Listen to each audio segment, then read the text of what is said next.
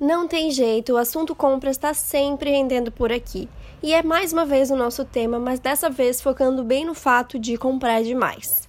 E eu sei que o demais é relativo. A gente não vai falar necessariamente do que é muito, do que é pouco, mas acho que lá no fundo, seja qual for a quantidade, a gente sabe quando poderia ser menos. Então vamos entrar nessa conversa? Sou Paula Salvador, sou consultora de estilo e tô aqui para mostrar uma moda vida real, possível e para todas. Tudo em dicas e reflexões rápidas para te mostrar um jeito bem descomplicado de ver a moda.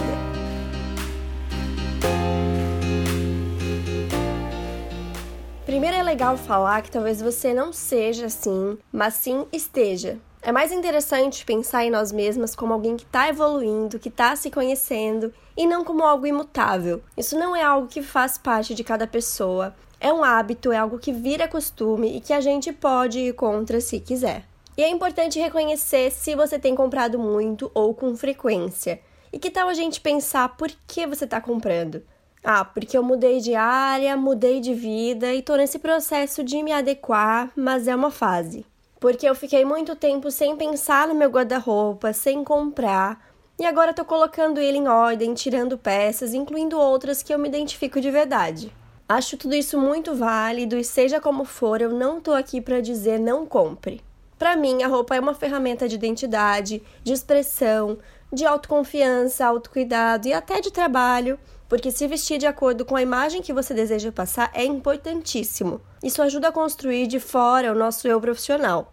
E é mesmo uma sensação maravilhosa você vestir o que gosta, sair se sentindo bem.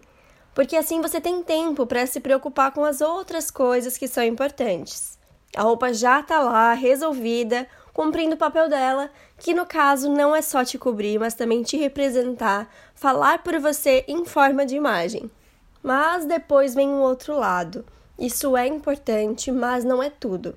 Digo, a nossa imagem não é tudo. Tem uma frase do livro da Oficina de Estilo com quem eu me formei, o nome é Vista Quem Você É, que inclusive está lá estampando meu escritório. Eu fiz um quadro que fala: Mais importante do que a roupa é a vida que a gente vive dentro dela.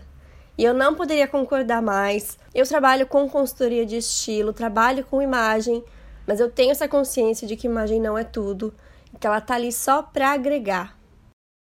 Eu fiz algumas perguntas no Instagram e uma pessoa me respondeu que tá na terapia para entender por que gasta até o último centavo com roupas e acessórios. Ela disse que até usa realmente tudo que compra, mas que compra demais. E a questão que eu quero entrar não é necessariamente o dinheiro gasto.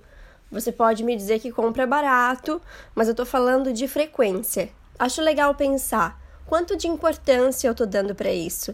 Será que o se vestir e essa questão de roupa não está tomando uma proporção, uma importância maior na minha vida do que deveria? Talvez seja o seu caso, você pode até estar pensando. Mas eu gosto, é legal para mim, eu curto isso e realmente tem que curtir, tem que ser algo leve, mas o seu prazer poderia estar mais em fazer boas combinações, exercitar isso com o que já tem ali, em vez de focar em incluir alguma coisa nova.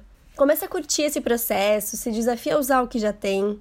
E aí sim você vai estar tá focada no vestir, na parte da roupa que mais impacta para você e não na compra, no consumo. Achei muito legal o que a Poliana Palhares respondeu no Instagram quando eu perguntei se comprar fazia bem para vocês. Ela disse: comprar não, mas o ato de estar fazendo algo para cuidar de mim me deixa mais feliz. E aí eu queria devolver a pergunta para vocês: quais outras coisas podem ter o mesmo efeito? Quantas outras coisas você pode explorar nesse sentido? E tem o caso também que muita gente citou, que é de associar a compra a sentimentos. Quando as coisas estão ruins, momento de ansiedade, ou aquela famosa desculpa do eu mereço. Claro que cada caso é um caso, mas talvez a mesma solução seja focar em outras coisas que deem essa sensação de fazer algo por você e que deem um bem-estar. E tem também os casos das compras por impulso, na empolgação. E o ruim é, como a Jéssica falou no Instagram, aquela sensação de que nunca tem nada, mas na verdade tem demais e não sabe combinar. Ou então, como a Gil falou, ela percebeu que compra peças legais, mas não consegue combinar e aí acaba comprando mais. A Mariana também diz que compra demais e, além disso, compra errado porque nunca tem o que precisa. Ou seja, vocês percebem que o ciclo sempre volta para compra? Eu compro porque eu não sei combinar o que eu já tenho, eu compro porque tá sempre faltando alguma coisa. E muita, muita gente falou sobre se sentir bem na hora, mas que depois a consciência pesa porque gastou dinheiro e a peça ficou parada. A Célia falou que o problema para ela é que parece que não importa o quanto ela compra, nunca é suficiente.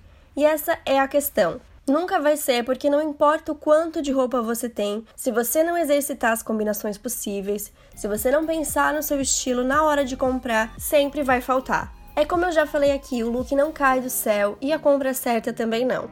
Demanda tempo, prática, pensar, pensar e pensar de novo antes de levar.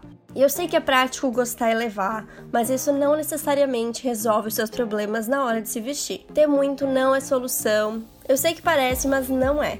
E se a gente consegue fazer o guarda-roupa funcionar sem comprar tanto assim, melhor ainda, não é?